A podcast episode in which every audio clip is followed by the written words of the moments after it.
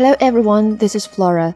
Today I'd like to read one of my favorite poems in the marvelous novel, The Dream of Red Mansions. The poem is called Zang Hua Yin*, which can be translated as bearing fallen flowers. The edition I read today was translation work from the couple Yang Xianyi and Dai Naidie. I hope you enjoy it.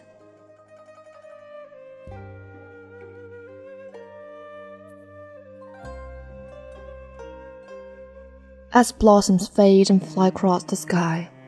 Who pities the faded red, the scent that has been? Softly the gossamer floats over spring pavilions, gentle the willow fluff wafts the embroidered green.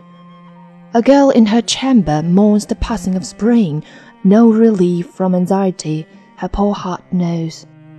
Hoe in hand, she steps through her portal, loath to tread on the blossoms as she comes and goes willows and elms, fresh and verdant. Cannot if peach and plum blossom drift away. Next year, the peach and plum will bloom again. But her chamber may stand empty on that day. By the third month, the scented nests are built, but swallows and the beams are hardly sore. Next year, though once again you may pack the buds, from the beam of an empty room your nest will fall. Each year for 360 days, the cutting wind and biting frost contained. How long can beauty flower fresh and fair? In a single day, wind can whirl it to its end. Fallen, the brightest blooms are hard to find.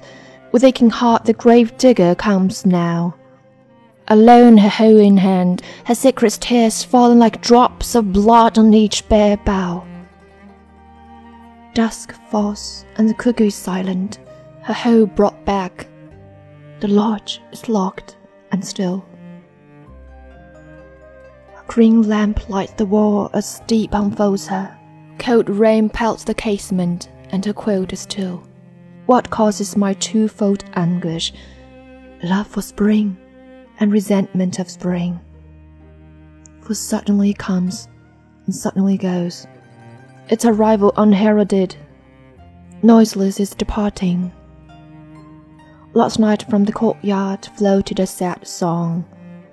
Was it the soul of blossom, the soul of birds?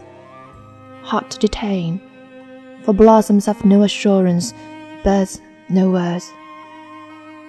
I long to take wing and fly with the flowers to earth's utmost bound, and yet, at earth's utmost bound, where can a fragrant burial mound be found?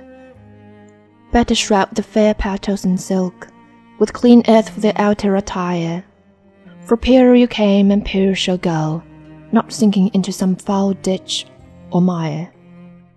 Now you are dead, I come to bury you. None has divined the day when I shall die. Men laugh at my folly in burying fallen flowers but who will bury me when dead I lie? See, when spring draws to a close and flowers fall, this is the season when beauty must ebb and fade. The day that spring takes wing and beauty faded, who will care for the fallen blossoms or dead maid? 葬花吟送给大家，希望你们喜欢。这里是英语相伴，我是 Flora。 咱们下期见。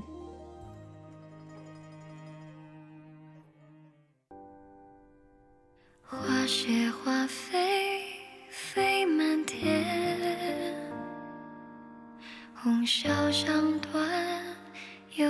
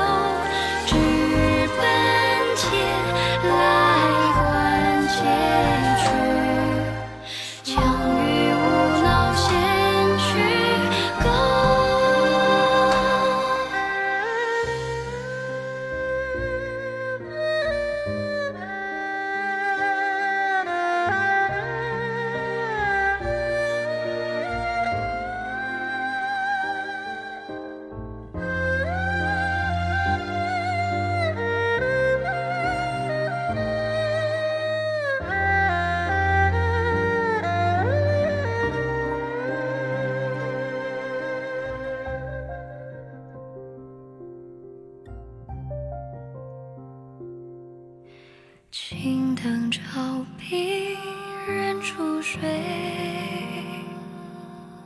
冷雨敲窗被未闻多少